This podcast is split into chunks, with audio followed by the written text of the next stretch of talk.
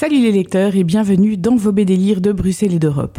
Aujourd'hui à deux pas des fêtes, on va vous parler de personnages emblématiques qui font partie des grandes vedettes de la bande dessinée et il y en aura pour tout âge et tous les goûts.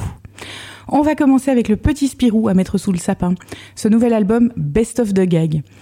Effectivement, autour du feu de camp, le petit Spirou raconte ses meilleures histoires à ses copains, en l'occurrence des gags en quelques planches de ses premiers albums. C'est savoureux. Bon, bien sûr, si comme moi vous suivez la série depuis longtemps, vous connaissez les planches de ce best-of. Mais si vous débutez et que vous avez envie de le faire découvrir, c'est un excellent choix. Le petit Spirou, c'est super drôle et vraiment c'est tout public. Donc, le genre de valeur sûre par excellence à offrir les plus chouettes histoires du petit Spirou. Tu racontes n'importe quoi de Tom et Jean-Ry aux éditions Dupuis. Un autre grand classique avec le dernier album d'Alix, Le bouclier d'Achille. Alors que le marchand Politès et Arbacès arrivent en Ithaque, à la recherche de trésors à piller, ils découvrent un trésor sous forme de tablette ancienne. Arbacès tue Politès, mais le trésor étant lourd, il s'en va chercher des membres de l'équipage pour le transporter avec lui. Pendant ce temps, un autochtone du nom d'Hermion, qui a été témoin du meurtre, s'empare de trois des tablettes.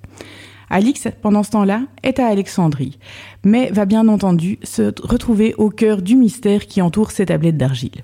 Les amateurs d'Alix seront à nouveau au rendez-vous pour ce classique absolu de la bande dessinée, bien dessiné, avec un scénario très complet et énormément de textes.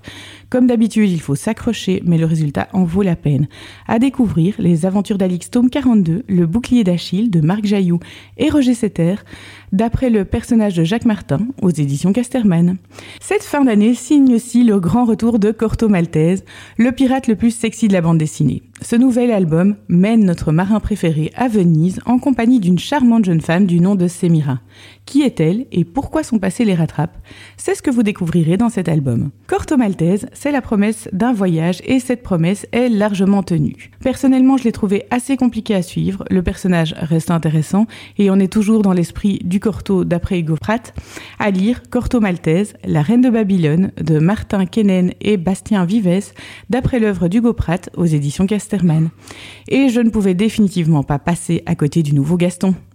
Présenté comme les albums précédents, c'est un album de gag façon années 70 qui voit apparaître les personnages d'époque comme Jules, Mademoiselle Jeanne de Messmaker ou encore Fantasio, le tout sous le signe de l'humour.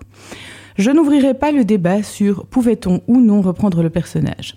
En revanche, je trouve la reprise tout à fait dans le style du personnage originel. Ma question est, ce Gaston séduira-t-il la nouvelle génération habituée à d'autres genres de héros? Et là, je vous avoue qu'après autant d'années d'absence de la scène, je crains que Gaston ne parle qu'aux nostalgiques d'il y a 30-40 ans. À vous de voir si vous en faites partie. Gaston, tome 22, Le retour de Gaston de Delaf, d'après l'œuvre de Franquin, aux éditions Dupuis. Et voilà, c'est la fin de cette chronique pour aujourd'hui. Si celle-ci vous a plu, n'hésitez pas à découvrir les précédentes sur blog.delcamp.net. Pour des éditions originales de tous ces grands héros de la bande dessinée, www.delcamp.net, la marketplace des collectionneurs est à votre disposition. À la semaine prochaine pour de nouveaux BD